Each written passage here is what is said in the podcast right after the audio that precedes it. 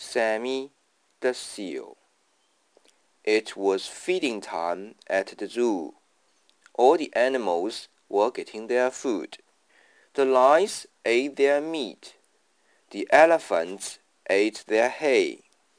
The monkeys ate their bananas. The bears ate their honey. Then it was time for the seals to be fed. Mr. Johnson took them fish. Hurry for fish, said the seals. They jumped in the water.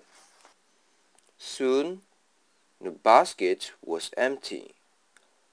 That is all there is, said Mr. Johnson. There is no more.